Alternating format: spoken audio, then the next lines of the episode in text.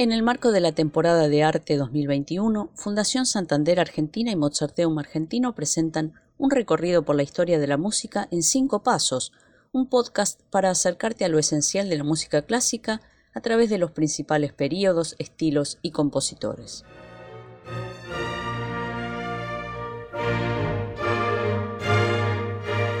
Hola, soy Margarita Polini y en este tercer episodio te voy a contar lo que necesitas saber sobre el romanticismo. Conoce más en arroba fundación-santander-ar.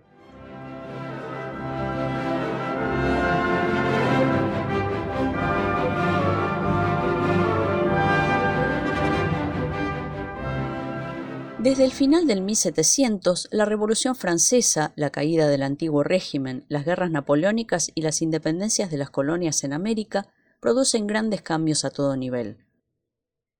El movimiento romántico empieza en la literatura a fines del siglo XVIII y más tarde se expande a la música, que de la mano de la filosofía de la época adquiere un nuevo estatus superior al que tenía hasta ese momento. Aunque Beethoven es un autor de raíces clásicas, es claramente un precursor del romanticismo, tanto en la profundidad expresiva de su música como la manera revolucionaria en la que trata las formas, y casi todos los músicos románticos van a estar sujetos a su influencia. Durante el romanticismo, que se extiende a lo largo de todo el siglo XIX, se busca que la música refleje el estado anímico del compositor o la influencia de contenido extramusical, paisajes, obras literarias o pictóricas, etc. De hecho, varios músicos van a cultivar otras artes como la poesía, la narrativa, el ensayo o la pintura. Se enfatiza la necesidad de expresión a través de la música y el respeto por los moldes ya no es un valor necesario pero no todos abrazan esta idea.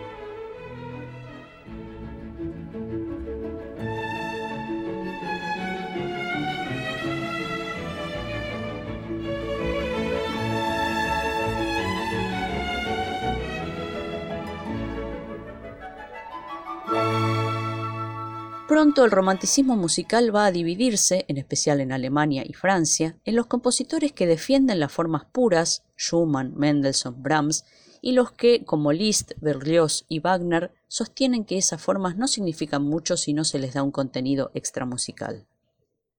Después de una era en la que los músicos tenían rango de sirvientes, aunque fueran genios, el artista romántico defiende el derecho sobre su obra, al tiempo que los creadores van buscando distinguirse de los otros a través de la originalidad, el arte elevado se va despegando del arte ligero o con fines de entretenimiento social, como lo son algunos géneros operísticos o la música de salón. Esa postura más firme ante el valor de la música, sus autores y sus intérpretes, hace que hacia fines del siglo las costumbres en óperas y conciertos, que antes eran demasiado relajadas, ahora se hagan más rígidas, con el público con las luces bajas, en silencio, sin bises y sin aplausos entre movimientos. Esta etiqueta es la que conservamos hoy, aunque, como ya vimos, en tiempos de Mozart o Beethoven esto no era para nada así.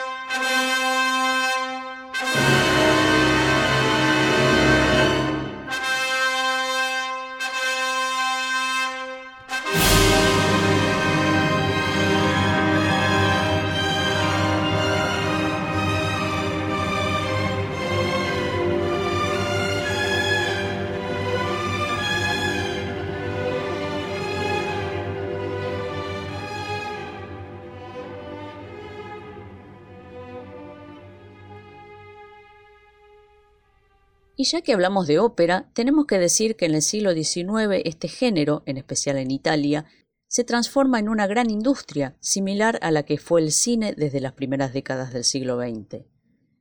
Cambia el sistema de gestión de los teatros y ahora los empresarios dependen mucho más de la recaudación. Por esta razón, los compositores y libretistas están sujetos más que antes al gusto y la aprobación del público, y al mismo tiempo tienen que satisfacer las demandas de los nuevos divos y divas que desplazan a los castrati. Las voces graves, mezzosopranos, contraltos, barítonos y bajos, van teniendo relevancia como contrapeso de sopranos y tenores, y la técnica vocal cambia para adecuarse a salas, orquestas y audiencias más grandes. Durante el siglo XIX, la ópera tiene su gran expansión y llega a otros continentes, incluyendo el nuestro. En Argentina, la primera ópera completa fue El Barbero de Sevilla de Rossini y se escuchó en Buenos Aires en 1825.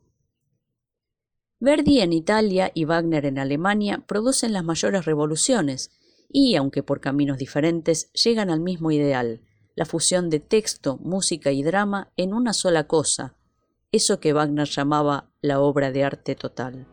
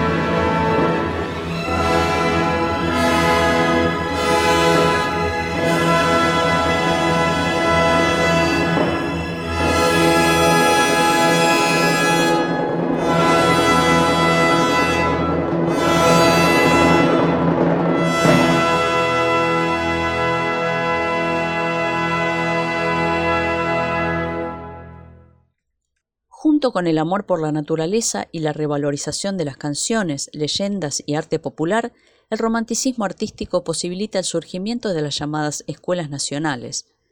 Durante el siglo muchas naciones se independizan o se unifican, y para sus ciudadanos es importante la reafirmación del sentimiento de amor por su patria.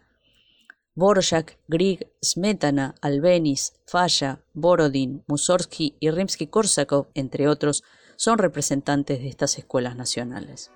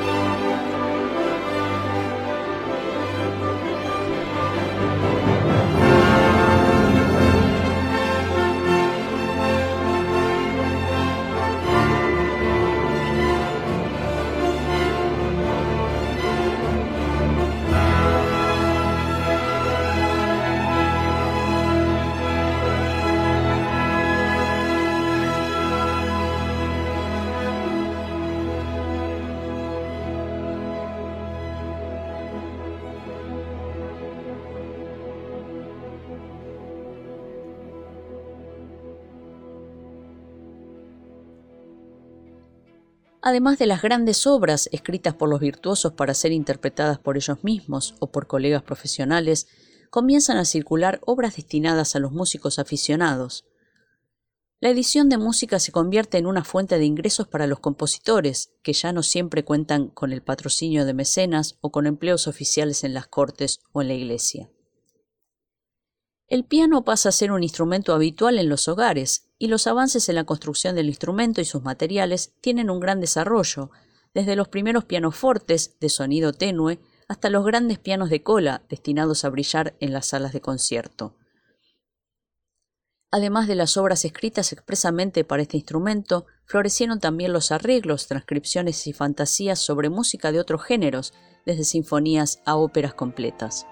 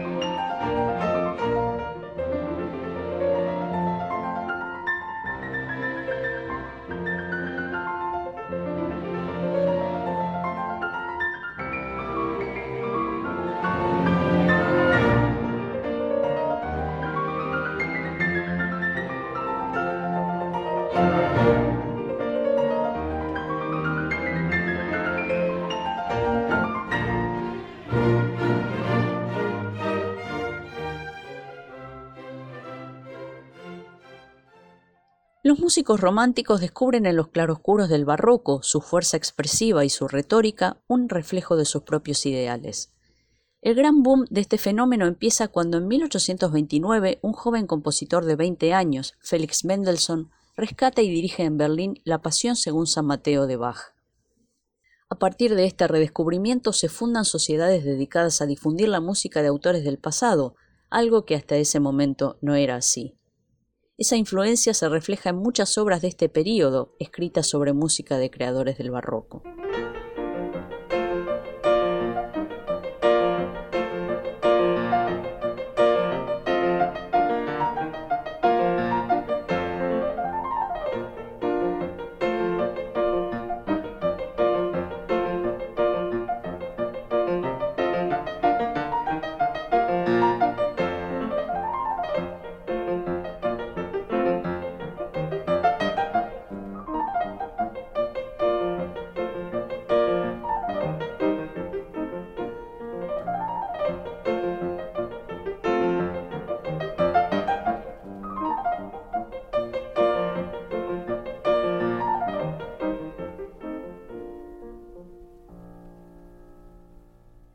Conciertos, que en un principio eran una miscelánea de géneros, pasan desde mediados del siglo a estar enfocados en un solo género, recitales de piano, conciertos de cámara o sinfónicos.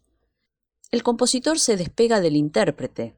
A medida que los repertorios se van estandarizando, la música en sí misma deja de ser necesariamente una novedad y se pone el énfasis en la capacidad del intérprete. Y mientras hasta ese momento la coordinación musical había quedado en manos del primer violín o el teclado a cargo del continuo, ahora, por la mayor complejidad rítmica, el aumento en la cantidad y variedad de instrumentos en la orquesta y también por el aumento en su sonoridad, surge la necesidad de que una persona independiente del conjunto musical sea quien coordina, el director de orquesta. Con este tiempo, esa figura que surge por necesidad se transforma en la cabeza musical de la orquesta, el que marca el rumbo de la interpretación.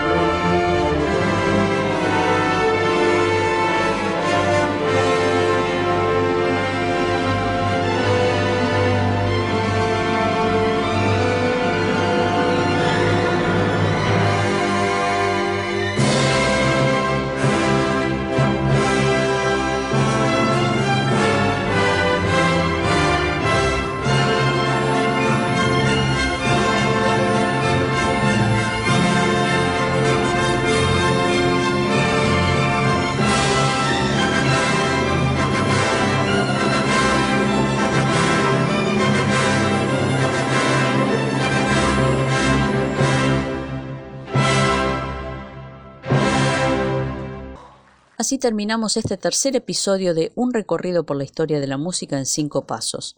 Te esperamos en el próximo para conocer la fascinación del impresionismo, sus creadores y sus obras fundamentales.